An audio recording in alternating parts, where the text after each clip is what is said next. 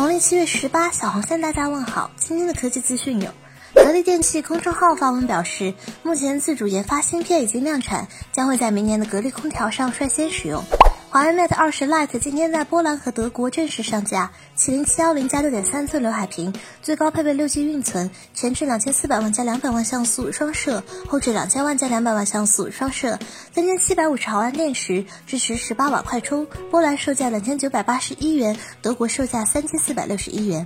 今天有网友爆出了 vivo X 二十三的真机，配置显示是骁龙六七零加八 G 运存。台电今天推出了新平板 T 二十，搭载联发科 S 二十七处理器，十点一寸两千五百六十乘一千六百分辨率屏幕，六加六十四 GB 存储，前后一千三百万像素摄像头，八千一百毫安电池，后置指纹解锁，售价一千三百九十九元。今天罗永浩微博表示，快如科技的子弹短信上线七天，完成了第一轮一点五亿融资。罗永浩的相声推广至少值一个亿。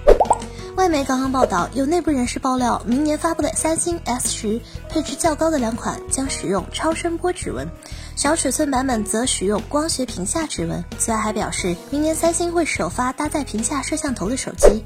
CNET 报道，法拉第未来 CEO 办公室的邮件显示，周一成功试产了第一辆全功能的 FF91 电动 SUV。你觉得贾跃亭造车真有希望吗？觉得视频还不错的话，欢迎点击关注订阅我们。您还可以添加公众号 VZU 投票留言上墙，掌握最新科技动态。极简又拉风，每天一分钟。